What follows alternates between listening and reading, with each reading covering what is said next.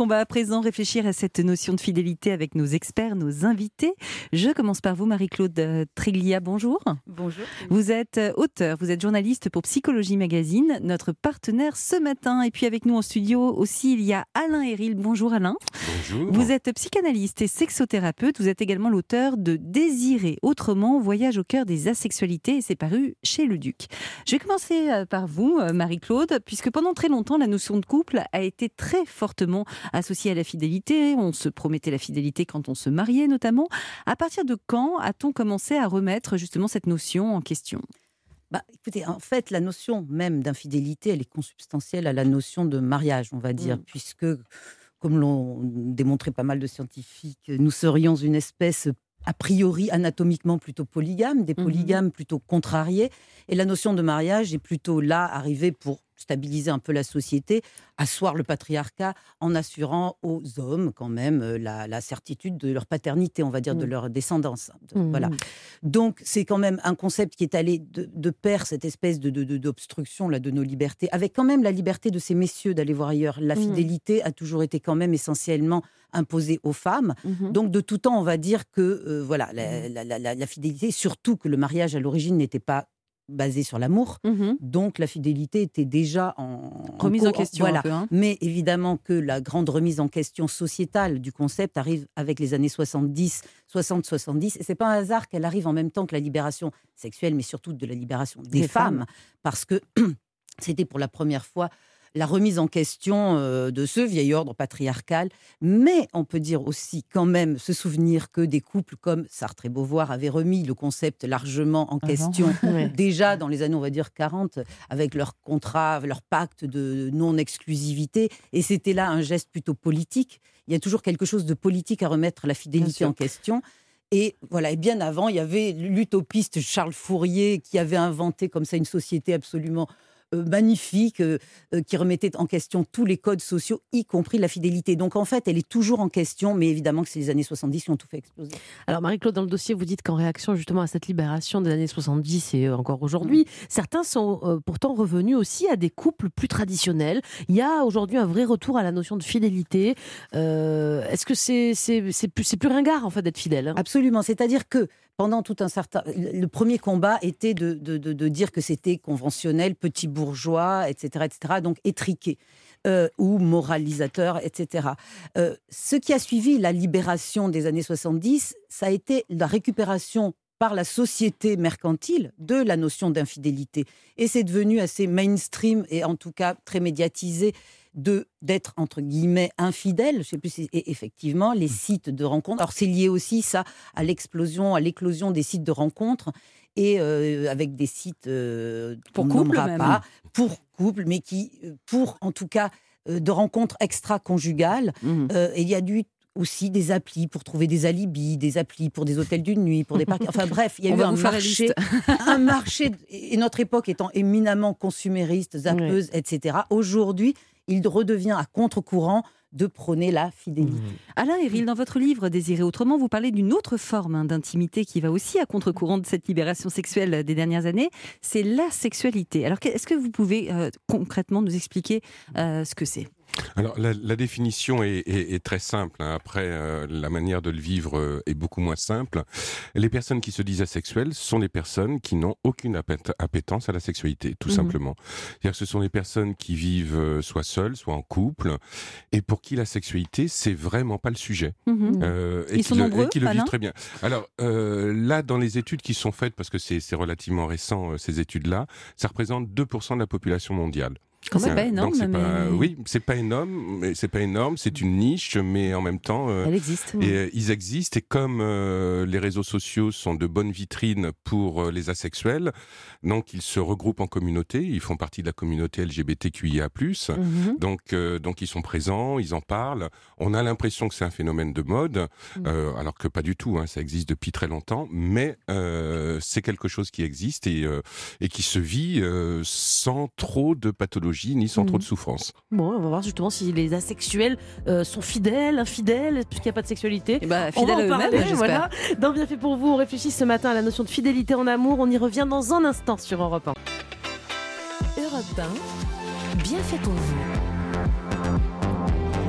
Mélanie Gomez, Julia Vignali. Ravi de vous retrouver sur Europe 1. Nous sommes ensemble jusqu'à midi et ce matin, dans notre émission, on s'interroge sur la notion de fidélité amoureuse et sexuelle. C'est un dossier en partenariat avec euh, le dernier numéro de Psychologie euh, Magazine, pour qui vous êtes journaliste, Marie-Claude Tréglia. Et puis avec nous également en studio, il y a Alain Héril, psychanalyste et sexothérapeute, auteur du livre Désirer autrement, voyage au cœur des asexualités. C'est paru chez Le Duc. Alors Marie-Claude, euh, qu'est-ce que représente ce regain d'intérêt pour la fidélité Je sais pas, c'est le retour d'une certaine forme de romantisme, d'un amour un peu idéalisé. Qu'est-ce que vous en pensez? Bah, C'est tout ça à la fois, oui, d'un certain romantisme en réaction à une société consumériste, on disait zappeuse, qui incite justement à tout à jeter aussitôt, enfin à, prendre, à consommer tout ce qu'on désire et à jeter aussitôt.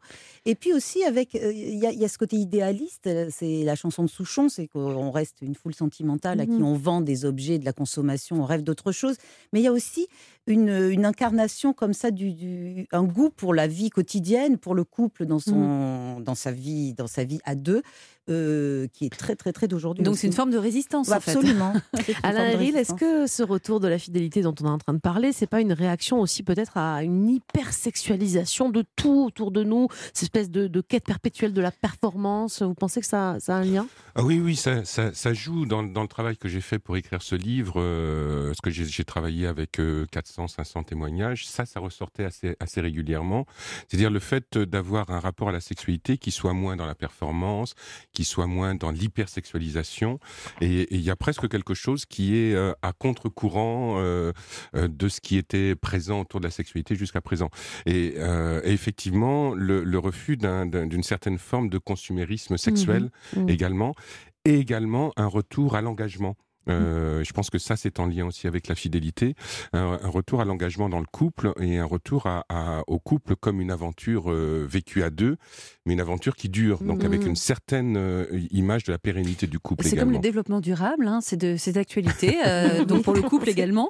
On parle de beaucoup de fidélité, mais c'est pas forcément signe de monogamie. Marie-Claude, dans le dossier, vous mentionnez la polygamie lente. Alors mmh. ça m'intéresse. Qu'est-ce que c'est que ce truc Ça, c'est joli. Hein. Ça, c'est pas de moi, c'est Belinda Cannon qui a, qui a mmh. créé ce, mot, cette jolie expression. Euh, l'idée étant que dans nos vies beaucoup plus longues et dans l'exigence qu'on a aujourd'hui que l'amour et le désir aillent ensemble, forcément qu'il euh, y a un moment où peut-être l'amour passe à une autre forme d'amour, un peu moins sexué justement. Et dans ce cas-là, eh bien, on peut aimer quelqu'un d'autre, mais désirer, à partir du moment où le désir nous pousse vers quelqu'un d'autre, mmh. eh bien on le relie à l'amour, donc à ce quelqu'un d'autre, et on, est, on aime comme ça plusieurs personnes différentes au cours d'une même vie. Mais les unes après les autres, voilà. À chaque fois. Ah d'accord. Les, unes après les autres, les hein, on est d'accord. Après les autres. Ok. Voilà. Euh, Alain Héril, la fidélité, c'est ce, que, ce qui donne pour beaucoup de gens la valeur d'une relation, de la relation, celle qui compte. Ça veut dire euh, je te choisis toi, je te suis fidèle, euh, et parce que je renonce aux autres. Hein. C'est ça la notion de fidélité? Bah, il, y a, il y a effectivement quelque chose qui est, qui est de l'ordre du, renoncement aux du autres. sacrifice presque. Hein. oui, le mot sacrifice est fort quand même. Parce que c'est-à-dire que c'est renon s'il y a un renoncement, admettons le mot sacrifice, ça, ça se fait dans la réalité, ça se fait dans le conscient. Après, au niveau de inconscient, par rapport au fantasme et tout ça, il y a un certain nombre d'autres choses qui se passent. Donc on peut être tout à fait fidèle consciemment et dans la réalité, et puis très infidèle dans ses fantasmes également. C'est pas bien grave, ça compte pas si c'est dans la tête, non, non Je dirais même que c'est normal. Ah oui, euh, je dirais même que c'est normal parce que ça équilibre les choses. Mmh. Euh, effectivement, la, question de l'infidélité, c'est aussi la question du passage à l'acte. Mmh. Euh, en, tout cas, en ce qui, d'un point de vue psychanalytique, le passage à l'acte fantasmatique est un passage à l'acte qui permet justement de ne pas passer à l'acte dans le réel. Mm. Donc ça équilibre, euh, ça équilibre. Et, le, et chez les asexuels euh, que j'ai rencontrés, euh, il y a de la fidélité comme de l'infidélité, même s'il n'y a pas de sexualité en tant que telle. Mm. On est dans le même registre que les autres couples. Et vous constatez, Alain, que cette notion de fidélité, d'infidélité, c'est ce qui mène à de nombreuses ruptures. Est-ce que c'est le motif principal des séparations?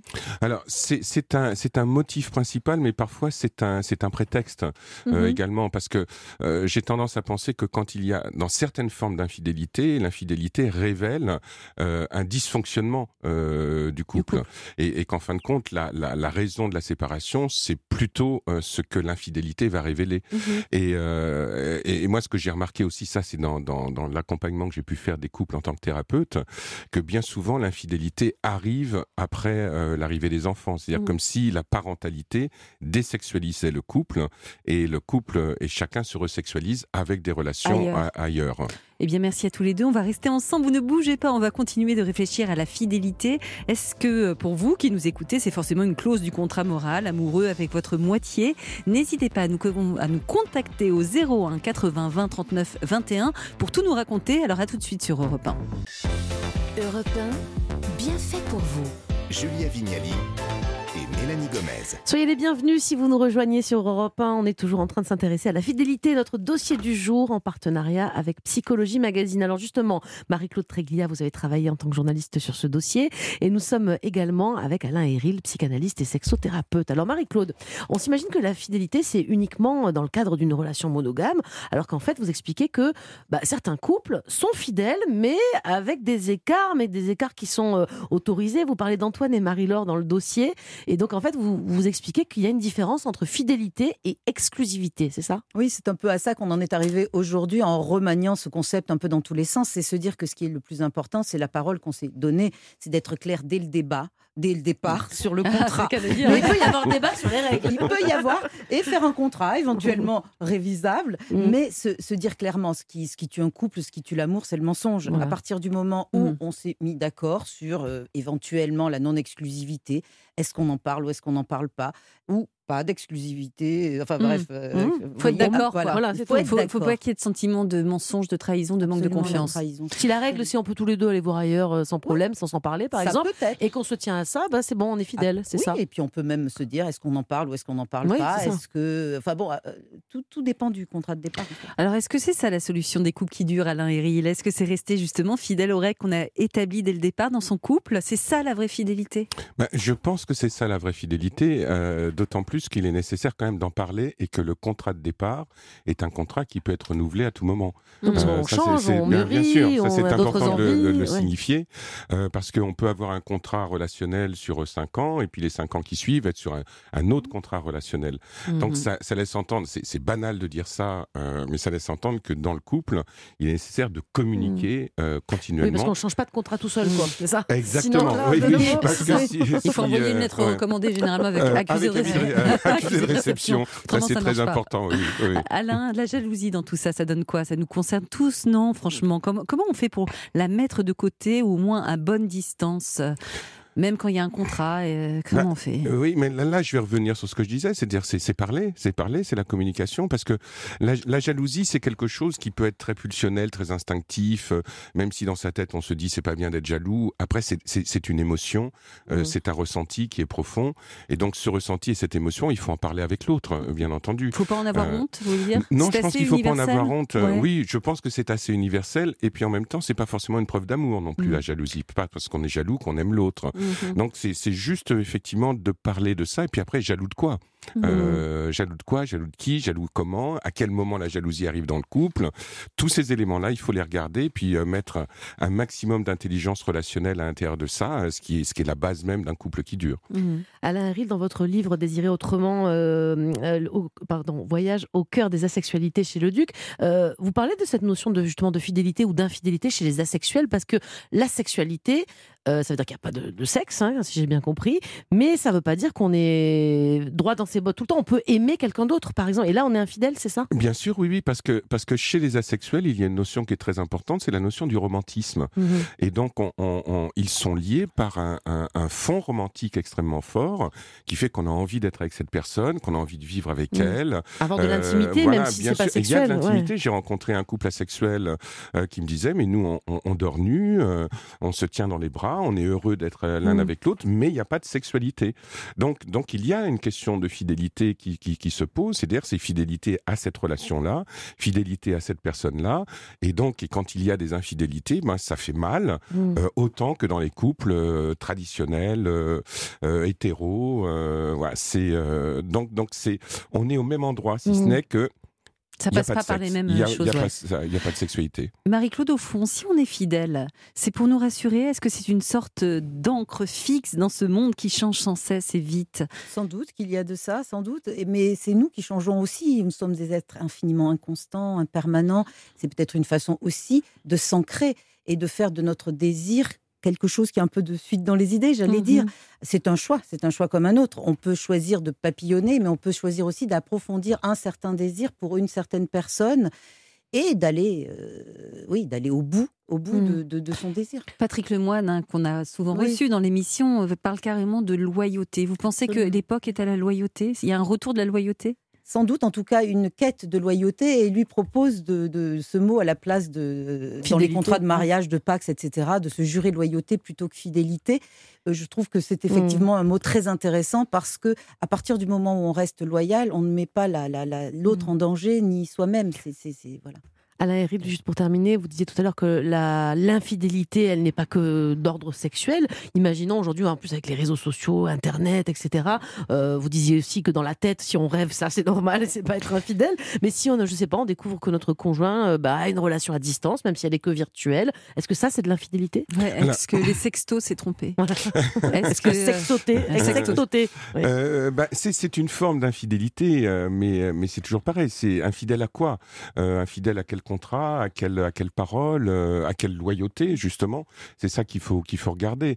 En même temps, c'est important aussi de, ne- de, de ne pas trop dramatiser ce genre de situation Mhm. euh, et d'essayer de comprendre voilà qu'est-ce que ça raconte de notre couple, de là où on en est maintenant, euh, pourquoi ça sextote à, l'extérieur, que ça va voir à l'extérieur. Donc, est-ce que ça raconte qu'à l'intérieur du couple, il y a Ça quelque chose qui ne va pas? Et dans ce cas-là, euh, bah, Pas toujours couple, d'ailleurs, non Vous dites pas, pas- pas- pas forcément, Mm. pas forcément, mais, mais ça, il faut en parler.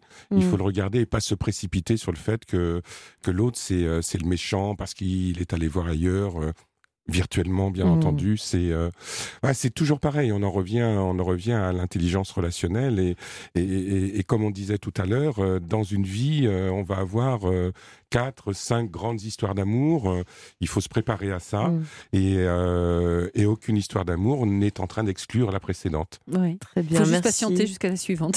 exactement tranquille. hein. Merci beaucoup à et tous elle les va deux. finir par arriver Merci beaucoup pour cet entretien sur la fidélité. Merci encore d'avoir été avec nous sur Europe 1.